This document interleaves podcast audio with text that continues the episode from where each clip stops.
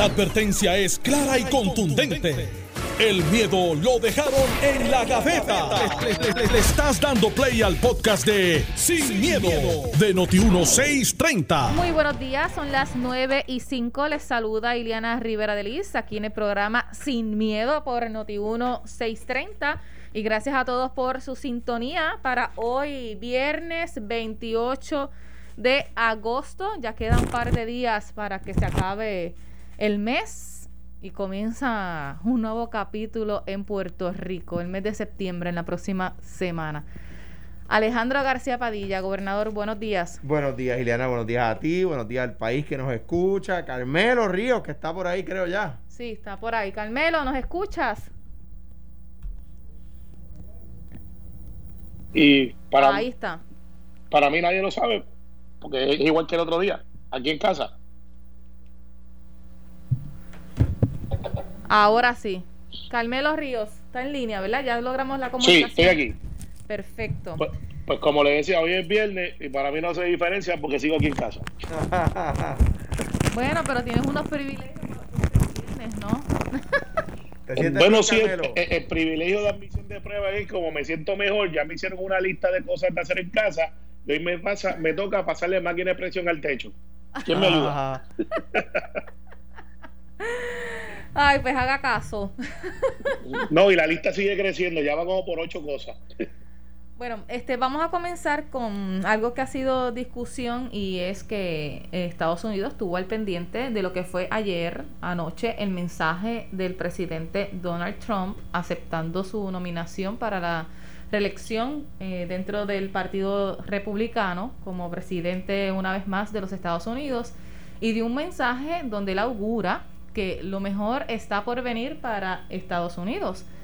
Y detalló y hasta despotricó contra los demócratas y le hizo unos señalamientos a Joe Biden y todo lo demás. A ustedes, ¿qué le pareció ese mensaje? Que de hecho una de las críticas también mayores es que se presentaron casi, yo creo que el 98% de los republicanos sin mascarillas y sin el distanciamiento correspondiente por esta emergencia del COVID.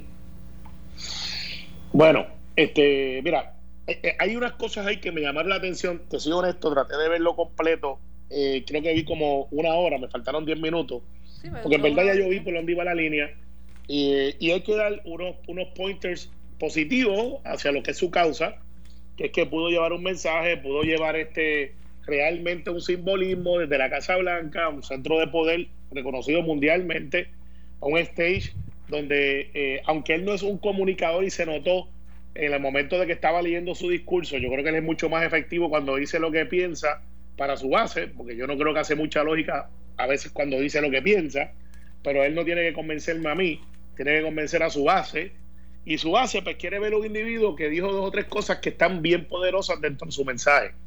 Eh, mire, yo mantuve mi promesa, yo les digo que iba a hacer un montón de cosas y las estoy haciendo, y eso le incomoda al establishment, a al, al Partido Republicano la convención, la convención parecería que era un retiro familiar.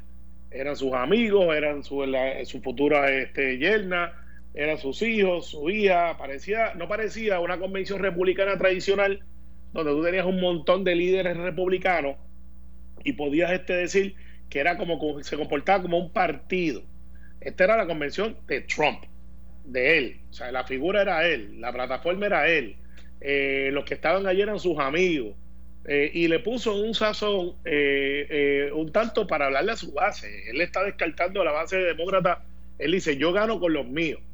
Y yo creo que eso él lo logró, hablarle a su gente. No he visto una convención donde alguien se autoinflija daño, esta no fue la excepción. El simbolismo de Casablanca, pues mira, yo creo que el argumento dura 48 horas, porque aunque hiere la retina de que está usando fondos públicos, la verdad es que él es el presidente de los Estados Unidos eh, y él puede hacer mensajes desde allí. Claro, eh, también hizo un statement de que miren, esta cosa del virus, eh, vuelvo y me reafirmo, aquí nadie está usando mascarilla, aquí no hay distanciamiento social, a pesar de que hay 160 mil muertos y, va a subir más, o sea, que no es tampoco como que, que fueron 25 o 30 mil, son 160 mil personas fallecidas por este virus certificada. Pero él este, planteó de que esto hay que seguir, es un statement.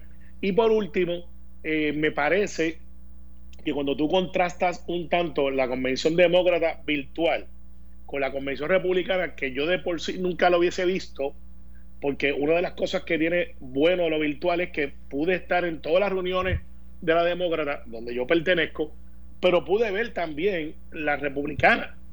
Eso es algo que por lo general el público no tiene manera de ver. Y tú ves el contraste de una gama mucho más abierta, mucho más inclusiva, mucho más proactiva del Partido Demócrata, que hasta hace siete meses atrás estábamos sin discurso, versus ahora un Trump que está reactivo, que está acariciando la idea de que puede perder.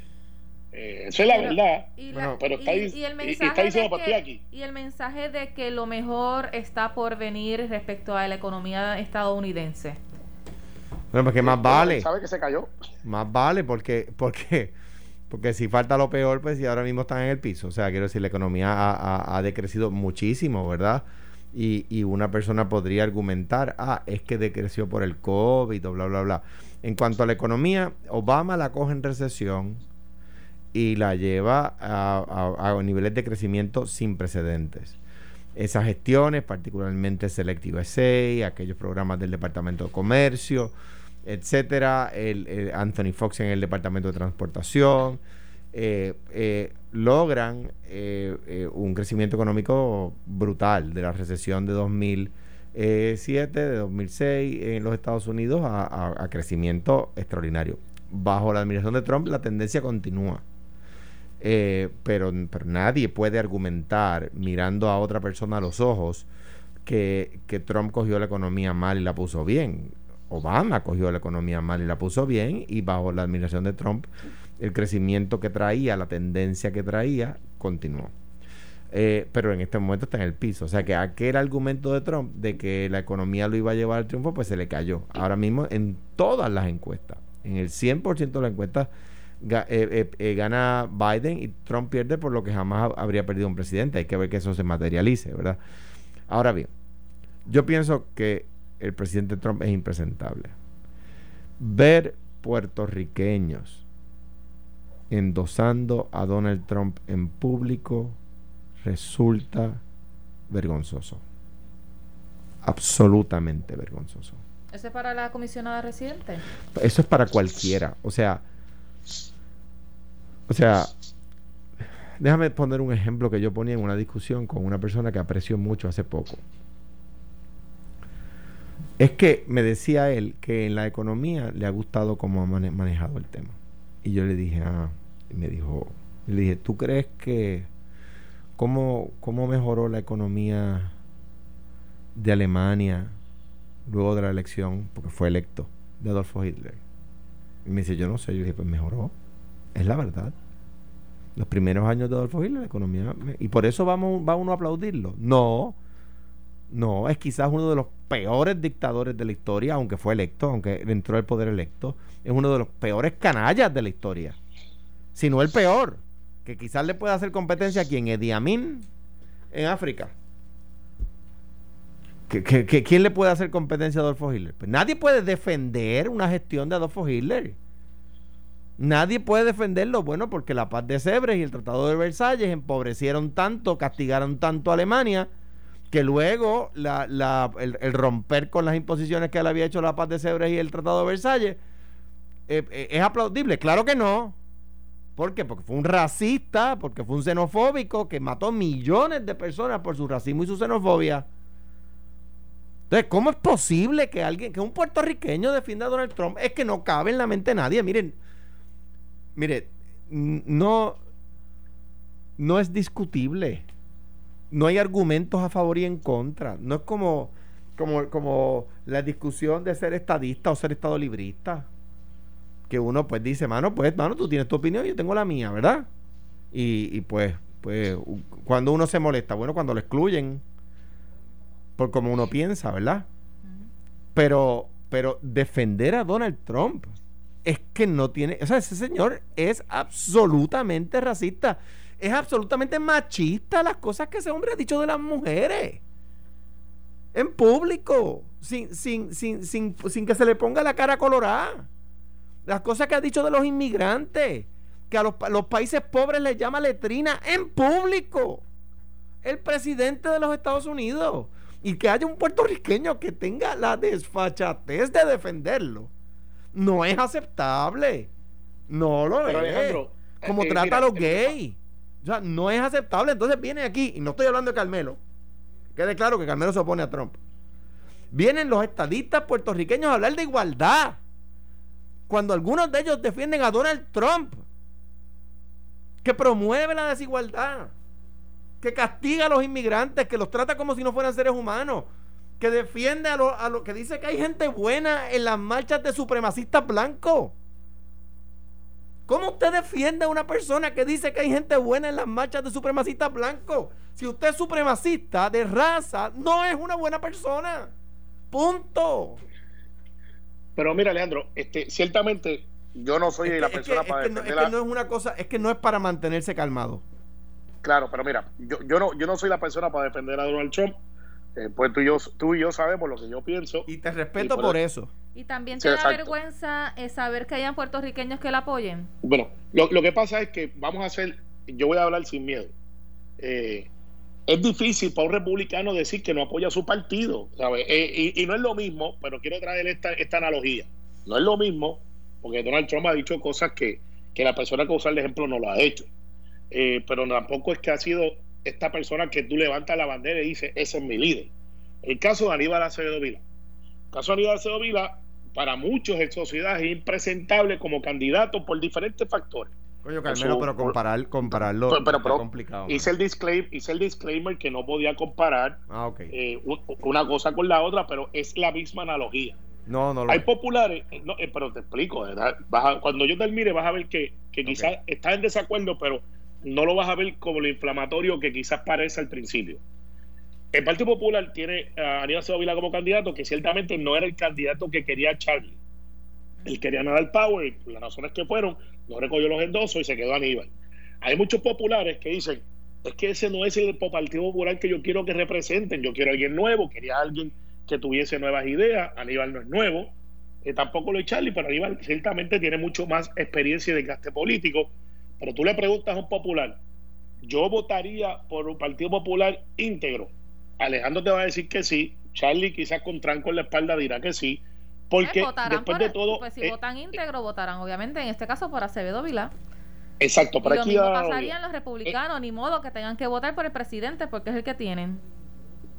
Pues, pues, eh, pues ese, ese es el hecho. Si tú eres republicano, solamente tienes una opción de, poder atender el asunto de que no sea la persona por la que tú no quieres votar y es la primaria. Y Donald Trump no tuvo primaria. O sea, Donald Trump gana. No acordémonos de esto. Donald Trump es el offset más grande que ha pasado en la historia. O sea, tenía a los Bush, tenía que era una familia poderosísima, tenía a Mitt Romney, al candidato a presidente, tenía a Ben Carson, que ahora salió ayer hablando de él y, tratando de, de, aplacar un poco el asunto de negro versus blanco. Eh, siendo él de raza negra, obviamente, y trayendo la, la yerna diciendo que es inmigrante cuando es hija de, de una puertorriqueña y ciertamente ciudadana americana, eh, y eso es un hecho de discusión. Pero, eh, pero al final del día tú no le puedes pedir a los republicanos no votar por el Partido Republicano. yo discrepo, porque mira, si, si, yo, si tú me pones de candidato a gobernador del partido, y, yo creo que la comparación con Aníbal no tiene nada que ver, discrepo absolutamente Discrepo absolutamente porque tú puedes discrepar de Aníbal, pero no puedes decir que no es una persona. O sea, le trataron de probar casos criminales y no se los probaron. O sea, y, el, jurado unánimemente en tres horas encontró que lo que los fiscales trataron de probar no lo pudieron probar. O sea que no.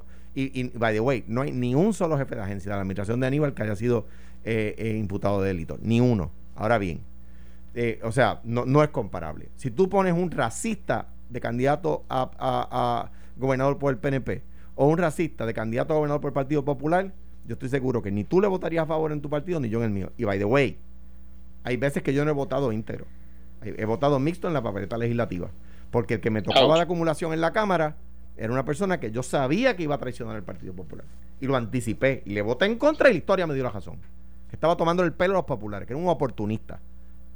Y lo dije y, y tuve razón. Ahora, o sea que yo, yo no, no, eso de que me pone a Mickey Mouse en la papeleta y yo voto íntegro, no. No, no. O sea, no es excusable. Donald Trump, no es excusable. Defender a un racista no es excusable. Defender a un machista no es excusable. O sea, vamos a poner esto en perspectiva, caramba, porque y es en que... estas elecciones votaría entonces íntegro. Pero es que no, eh, hay que ver quién, quién acumula. Yo en este momento digo que voy a votar íntegro bajo la pava. Entre, entre pero, pero, pero, pero, espérate. comisionado Ahí sí, ahí sí. Ahora bien, ahora bien. Pero yo no tengo ningún racista, ningún machista empedernido en un macharrán. O sea, tú tienes un vecino que es chévere, se da los palos contigo, hace el barbecue del cará, el mejor barbecue del mundo. Pero por la noche le pega a la mujer. Eso es un buen vecino.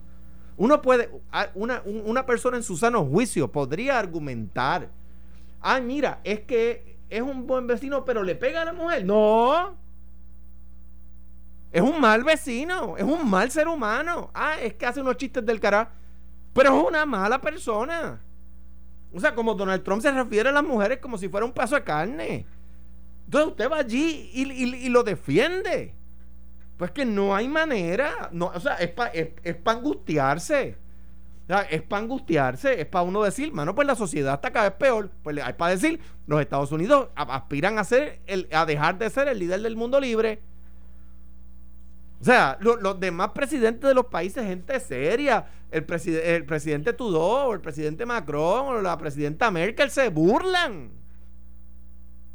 O sea, ¿dónde está el mundo que, el mundo que, que, que, que le agradecía a Roosevelt, que agradeció a Truman, que agradeció a Eisenhower? El mundo, el mundo que miraba con admiración a Barack Obama. Carmelo lo, lo, que, lo que pasa, Alejandro. Es que no es defendible, no es defendible, no, no, no admite pero. No, no, espérate, que yo no voy a, a, defender no, no lo digo por ti, chico. que tú haces. No lo digo por ti. Y por eso, pero él es un, fenómeno de la política y, y, a, mí, a mí me hiere la retina de muchas de las cosas que, que se plantean. Y, y, su bandera, que era la economía, pues se le cayó y se quedó sin bandera. Eh, y, y, la, y la gente que dice, bueno, está trayendo los chavos para acá porque está peleando con China, está peleando con otro, pues hay gente que realmente con la participación y como está estructurada la campaña y, con los colegios electorales, recuerden que Hillary Clinton saca 3 millones de votos más que Donald Trump y pierde la elección a la, a la presidencia. Eh, porque allá es por colegios electorales y, no necesariamente por el voto popular, es como se le conoce. ¿Quién tiene más compromiso con Puerto Rico? Porque ese es uno de los puntos que se pudiera eh, analizar o tocar, que muchos dirían, bueno, pero es que la administración de Trump ha asignado muchísimo dinero para poder bregar con el proceso de recuperación tras María, en la situación de los, de los sismos, la pandemia. eso pueden decir, bueno, pero es que ha dado mucho dinero, ¿no? Pues mira, falso. Eh, qué bueno que eres la primera periodista que yo creo que pregunta esto eh, en público, porque mucha gente entiende que es que Donald Trump se sentó en su escritorio y dijo, déjame asignarle a Puerto Rico 90 billones de pesos. ¿Cómo funciona esto? Y Alejandro te puede decir quizás la parte de quién tiene más compromiso, porque Alejandro se sentó ahí con Joe Biden y ya Joe Biden tiene una historia con Puerto Rico. Pero en el caso de Donald Trump, que hay gente que dice, no, que Donald Trump nos ha dado 60 billones de dólares. Eso es falso.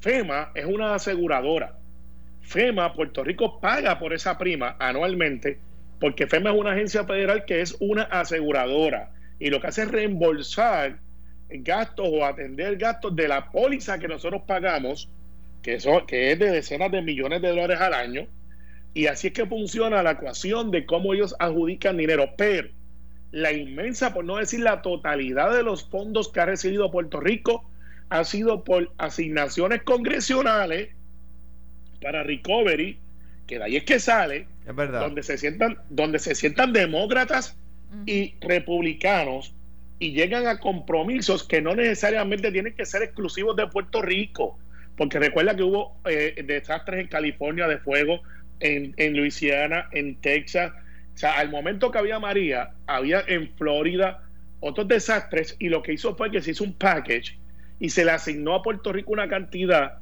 en negociación desde el Congreso, que después pasa el Senado, y obviamente el presidente Trump lo firma. Pero no es que el presidente Trump dijo, dame eh, 20 billones para, atender en Hot. Eso no fue así. Así que el decir que Trump le ha dado dinero a, Puerto Rico porque ha salido de él, eso es falso. Eso viene del Congreso, aprobado al final por él, pero por, por negociaciones. Y esa es la verdad. Bueno, vamos a una pausa y regresamos con más en Sin Miedo. ¿no? Estás escuchando el podcast de Sin, miedo, de Noti1630. Les habla Ileana Rivera de Liz, aquí en el programa Sin Miedo y con el gobernador Alejandro García Padilla y en la distancia el portavoz de la mayoría en el Senado, Carmelo Ríos. Vamos ahora a dar paso al tema de la política aquí en Puerto Rico. Hay unos asuntos relacionados pues a la Comisión Estatal de Elecciones, hay varias querellas ya en contra del presidente, aún continúa en su puesto, muchos dicen que es hasta tanto termine lo del escrutinio, pero otros ya piden que pues que se vaya. El asunto de si hay o no el dinero para que se realicen las elecciones el 3 de noviembre. Eh, ahora trasciende pues que las papeletas pudieran estar listas para octubre. Eh, el tema del liderato de ambos partidos, si se estaría dando esa reconciliación, en este caso por parte de la gobernadora Wanda Vázquez y el Partido No Progresista y la alcaldesa de San Juan, Carmen Yulín Cruz. Ese es el manjar de esta media hora. ¿Cuál quieren comenzar con mucho amor y cariño? ¿Con San Juan y el PP de Alejandro García Padilla? Pues yo creo que conviene, por supuesto, que o sea, siempre, siempre es bueno. Claro, la, la me, parece a mí que eh, eh, en Puerto Rico, eh, como, hemos dicho antes, la que, uno de los dos partidos principales dice que tiene elección gana, es un error, ¿verdad? Eso, eso no, no, no sucede así, ¿verdad? Y el que diga a 67 días de las elecciones que, tiene elección gana, pues, pues simplemente no, no conoce el, espectro electoral de Puerto Rico, ¿verdad? O sea que el endo, los endosos o la, unidad que los líderes manifiesten contribuye. Eso no quiere decir que sus seguidores no se hayan unido ya, que la mayoría, ¿verdad? O sea, la mayor parte de la gente que, que votó por, por Yulín en la, en la primaria, pues se une en el caso de Wanda Vázquez, que sacó bastante más votos que los que sacó Carmen Yulín, que sacó 125 mil votos, 120 mil votos. Eso es 6% de, eh, de, de, las elecciones, ¿no? De las generales, no, no de, la, de la primaria. De hecho, es más de 6% de la, de, la, de la base electoral del país entero. Eh, o sea que puede costar una victoria o una derrota. ¿Eso quiere decir que 120 mil personas del PNP no se han unido ya? Claro que no. Muchos de ellos se han unido ya, la mayoría me atrevo yo a decir. Ah, que queda gente molesta, sí. Dos temas. En el Partido Popular no hubo una campaña tan abrasiva, y yo lo decía aquí antes de la primaria, no vengo a decirlo ahora por conveniencia, no hubo un tiroteo tan fuerte. De hecho, los, ataques que hubo al final no fueron tan fuertes como los del PNP. En el PNP fue una primaria mucho más sangrienta, mucho menos de ideas, mucho más de ataque al grado de que el equipo de la gobernadora le adjudica al equipo de Pierluisi que la gobernadora está sometida a un FEI y que podrían radicarle cargos criminales que conllevan cárcel y que ahora quieren que se una. Y termino con lo siguiente. Yo creo, yo no le recomendaría a Charlie, ¿verdad? Que a la hora de llamar a Yulín a la unidad diga, bueno, lo que pasa es que ella no ha votado el golpe, cogió un golpe bien fuerte eh, y, y, sería bueno que se una, pero no, pero yo no la necesito para ganar. Esa, esa, eso, esas argumentaciones no son conciliadoras, que es lo que eh, Pedro Pierluisi está diciendo de la gobernadora. Este, un poco al contrario. Ah, pues tú no me necesitas para ganarla. Pues mira, mano, mete mano, by the way, me tienes un fake. Y yo entiendo que la gente de Pierluisi dice que lo del fake no fuimos nosotros. Pero la gente de la gobernadora se lo adjudica. Dice que sí fueron ellos. ¿Ves? Y eso pues yo creo que es más difícil de sanar. Y se advirtió, yo lo dije, Carmelo lo recordará, muchas veces en la primaria yo decía, si ustedes están tan adelante como dicen, empiecen a ser conciliadores, porque la unidad va a ser más difícil. Y mira lo que ha pasado. Carmelo. Pues mira, yo creo que eh, se sostiene el análisis que yo hice antes de la primaria y después también eh, obviamente en el Partido Progresista sí hubo un debate de ideas. Pedro planteaba ideas todo el tiempo, pero fue opacado eh, por los super PACs, por la campaña que era obviamente una gobernadora incumbente, aunque no haya sido electa, con el poder de la gobernación, una pandemia, eh, ciertamente unos señalamientos de que se estaba secuestrando la, competencia eh, y el resultado, pues vimos que fue que el PNP salió más gente a votar que el Partido Popular. Eso debe ser preocupación para el Partido Popular sin embargo, mientras más cerca al candidato, más difícil es llegar a la conciliación. Yo creo que ayer la gobernadora hizo un paso honesto dentro de cómo ella se siente, de lo que ella vislumbra, al decir, mire, yo voy a votar íntegro bajo la palma, yo soy PNP, soy estadista. Eso ya debe ser un alivio que pone la bola en la cancha de Pedro Pierluisi.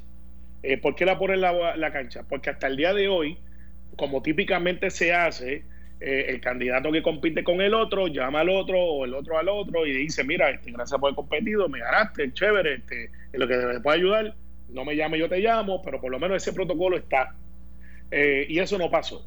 Pero ayer hubo, entiendo yo, dentro de la perspectiva del PNP, un, rayo de luz que pudiera interpretarse como que, mira, pues aquí está mi contestación a la preocupación de algunos. Yo voy a votar por ti, eh, voy a, votar íntegro, yo soy PNP, estadista, y eso debe ser, en mi opinión, suficiente. O sea, no esperen un retiro espiritual, al igual que no lo esperen, esperen tampoco de Julín hacia Charlie, eh, ni de Eduardo en una participación activa a favor de Charlie. O sea, todo el mundo reacciona diferente. Dicho sea de paso, Pierluisi fue la, excepción a la norma cuando él no sale electo contra Ricardo Rosselló, porque por lo general los candidatos, una vez ya no salen electos, le dan el espacio al candidato que sí salió electo para que desarrolle su agenda, su gente, y hay esa transición donde la persona sí sale para la foto, pero no hace campaña activa. Pierluisi lo hizo. Por lo tanto, eso le da un standing moral para decir, bueno, ya yo lo hice, vamos por acá. Y el liderato de los alcaldes y los legisladores excepto eh, creo que el alcalde de Ceiba, que no salió electo, perdió en su primaria, que eso fue eh, para muchos sorpresa, que era un férreo defensor de la gobernadora al momento de decir que no votaría eh, por Pierluisi, pero sale electo el que sí apoyaba a Pedro Pierluisi, pues te dice, mira, en Ceiba podemos tener algunos hechos, pero no son hechos de derrotar.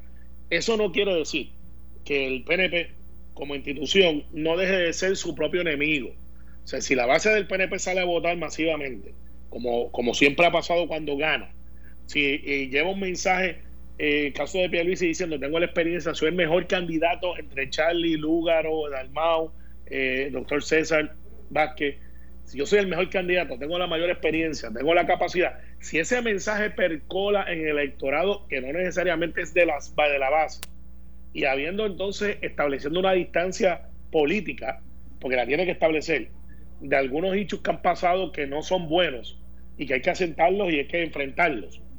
Pues yo creo que Pierluisi, con el, con el caveat de que Jennifer complementa mucho mejor la papeleta que Jennifer Pierluisi, que lo que sería Aníbal Charlie, eh, porque después de todo corren en pares, yo creo que entonces el PNP, si sale un concepto normal de votación, pudiera ganar la elección, que es lo que yo creo que va a pasar.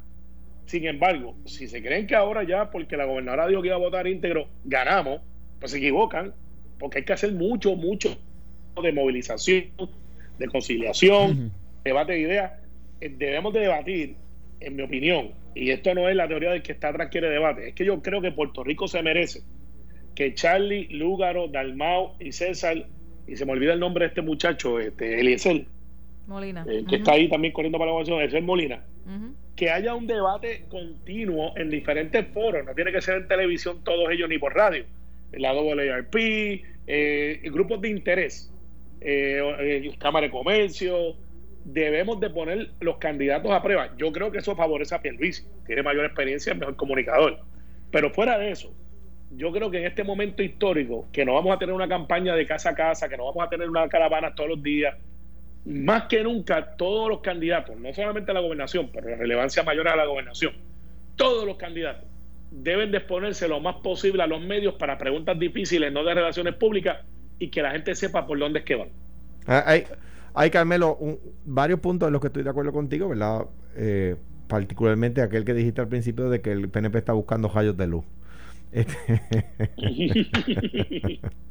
eh, no, pero mira, los endosos demostraron en la, en la primaria no ser determinantes. Eh, ayudan, por supuesto ayudan.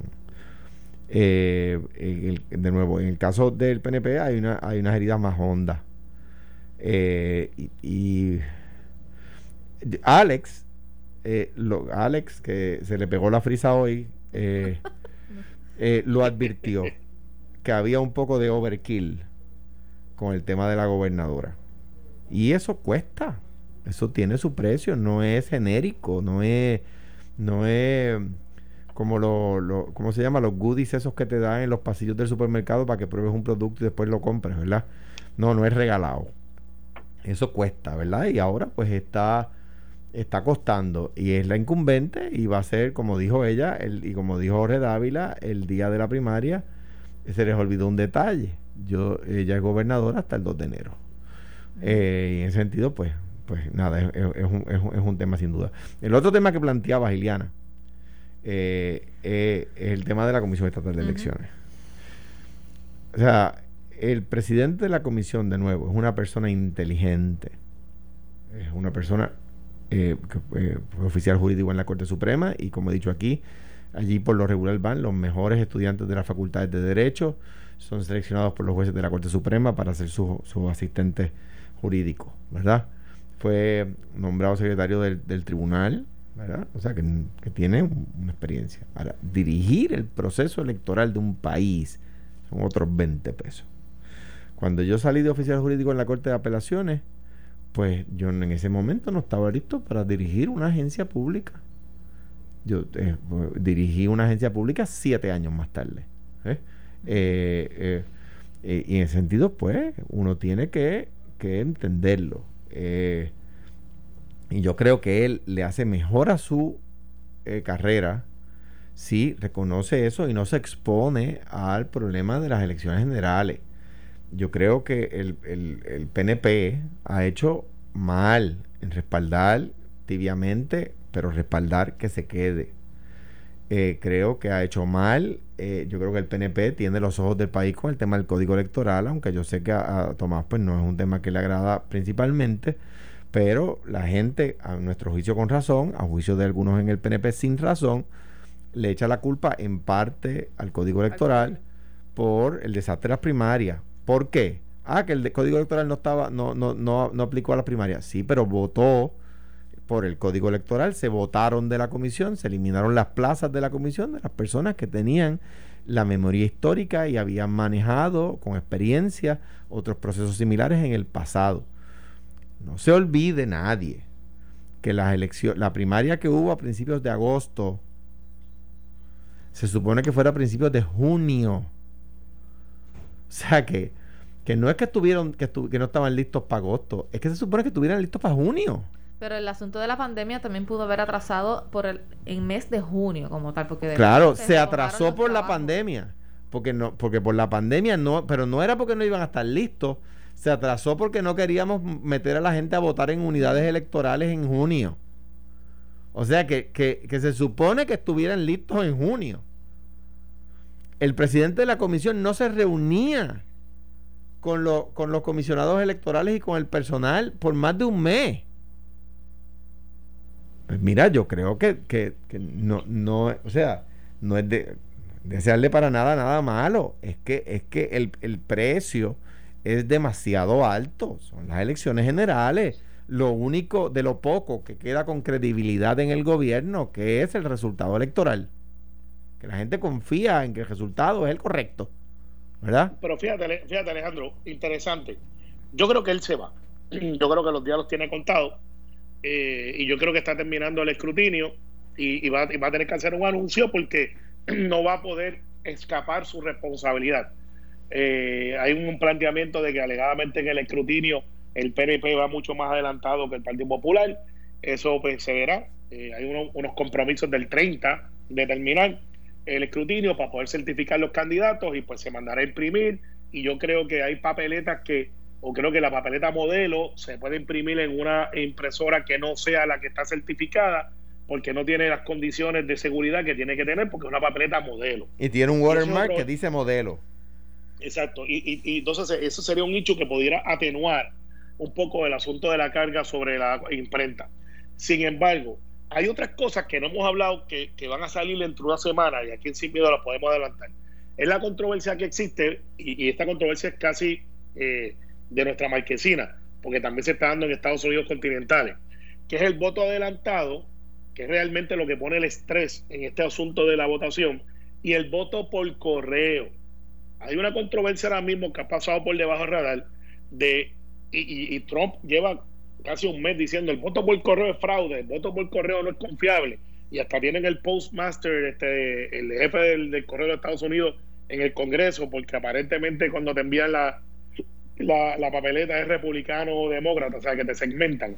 Y las de los republicanos está llegando más rápida que los demócratas, porque el sobre arriba afuera dice D de demócrata y R de republicano. En Puerto Rico no es así. Y, lo que se está planteando, y creo que hay un consenso, por lo menos del PNP, de que ese voto por correo se pueda dar, y creo que el Partido Popular como institución está levantando un hecho de que no, que no se dé. Eh, lo que sería una gran ironía, como es que el Partido Popular casi le hace coro a Donald Trump en sus planteamientos de fraude. Hay unas maneras de subsanar eso. Eh, pudiera ser, porque el Partido Independentista plantea de que ese voto adelantado va a ser inmanejable porque ya no estamos hablando de 3.000 o 4.000, pudieran haber 50.000, 60.000. Y ese voto adelantado, pues ciertamente es casi una elección cuando le metes ese número de personas. Recuerda que en la primaria el PNP tuvo 28.000 más o menos votos adelantados, incluyendo el de los reos, y el Partido Popular tuvo como 15 o 16, algo así. Ponle que ahora tienen los independientes, ponle que tienen los que están en Victoria Ciudadana los que están en el PIB, los que están con los demás candidatos como César Vázquez, ponle que lleguemos a 100 mil votos adelantados. ¿Cómo tú manejas eso? Esa yo creo que es la pregunta que hay que hacer hoy, porque viene y se nos va a pegar desde cuando llegue el 30 de agosto. ¿Cómo tú manejas 100 mil votos adelantados? ¿Los vas a mandar a votar un día antes? ¿Los vas a mandar a votar por correo? ¿Los vas a mandar a votar este electrónicamente? Yo sé que eso no se puede ya eh, ¿Cómo tú manejas ese flujo de gente cuando son fechas distintas y son antes de la fecha que ya nos tienen estrés, que es la fecha del 3 de noviembre? Gracias Carmelo. La semana que viene se, se, continuará discutiendo sobre este tema porque obviamente ya estamos un poquito más cerca de lo que serían las elecciones generales. Que tenga buen fin de semana, cuídese mucho. Voy para el techo ahora. Deseame suerte. No te caigas. Con cuidado, que te mejores, Carmelo. Te espero ver la semana que viene, hermano que sigas mejorando. Gracias a todos, que tengan buen día y buen fin de semana, cuídense. Esto fue, el podcast de Sin, miedo, de Noti1630. Dale play a tu podcast favorito a través de Apple Podcasts, Spotify, Google Podcasts, Stitcher y notiuno.com.